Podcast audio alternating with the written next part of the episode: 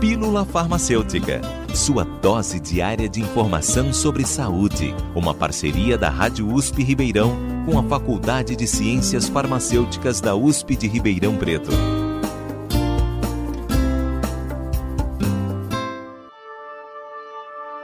A automedicação é um hábito comum em nosso país e por isso se tornou um dos maiores problemas de saúde pública. A Organização Mundial da Saúde estima que grande parte dos medicamentos são vendidos de forma inadequada e metade deles acabam sendo consumidos de maneira incorreta. Parte importante da prática da automedicação atinge as crianças com sérios riscos para a saúde delas. No Pílula Farmacêutica de hoje, vamos conversar um pouco mais sobre os problemas da automedicação infantil. Kimberly, o que é automedicação? A automedicação é caracterizada pela prática de adquirir medicamentos sem receita mas além disso é definida também pelo compartilhamento de medicamentos com outros integrantes da família ou do círculo social, por exemplo. A reutilização de sobras de medicamentos de tratamentos anteriores ou a utilização de prescrições antigas também é uma prática de automedicação.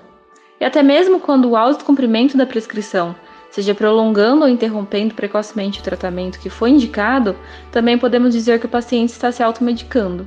Quais são os maiores problemas da automedicação na saúde infantil? Os principais problemas decorrentes da automedicação na saúde infantil são a indução da resistência bacteriana e a possibilidade de mascarar sintomas clínicos de doenças, além de existir também uma grande chance de intoxicação, porque o metabolismo das crianças é acelerado, então a absorção e a ação do medicamento acaba sendo ainda mais rápida. Outro problema que afeta muito a população infantil em relação à automedicação é o lugar onde os medicamentos são guardados em casa. Um estudo realizado em 2008 mostrou que 91,3% das famílias que participaram dessa pesquisa possuíam um estoque de medicamentos em casa, em locais de fácil acesso às crianças, como por exemplo em gavetas sem chave, embaixo das camas ou de pias, em caixas de papelão, e isso contribui significativamente também para a ocorrência de intoxicações medicamentosas. Outro estudo sobre reações adversas de medicamentos registrou um total de 3.330 reações adversas que foram relatadas em crianças no Brasil no período investigado.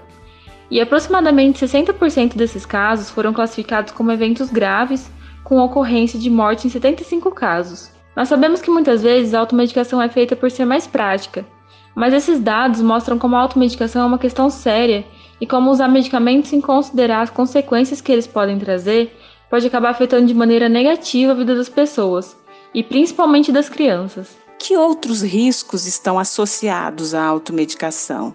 Os riscos da automedicação incluem as interações medicamentosas, os efeitos adversos, o risco de intoxicação que se torna ainda maior e ainda pode ocorrer também a interpretação incorreta dos sintomas, que acaba tendo como consequência o acréscimo de custos à saúde, atrasando ou dificultando o diagnóstico e a abordagem terapêutica correta da doença. E quando se trata de automedicação em crianças, ainda deve ser levado em conta que a postologia pediátrica exige um ajuste maior ao peso e à idade da criança, o que acaba tornando esses riscos ainda maiores.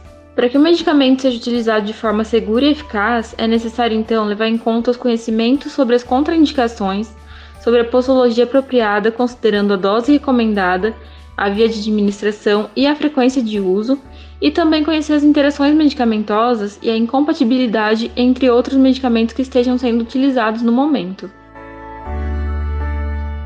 Ouvimos a acadêmica Kimberly Fuzel, orientada da professora Regina Andrade, da Faculdade de Ciências Farmacêuticas da USP em Ribeirão Preto.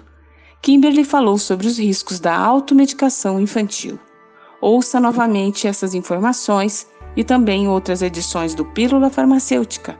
Acesse jornal.usp.br. Rita Estela para a Rádio USP. Você ouviu Pílula Farmacêutica. Dúvidas, sugestões, críticas ou elogios, mande um e-mail para pílulafarmacêutica.usp.br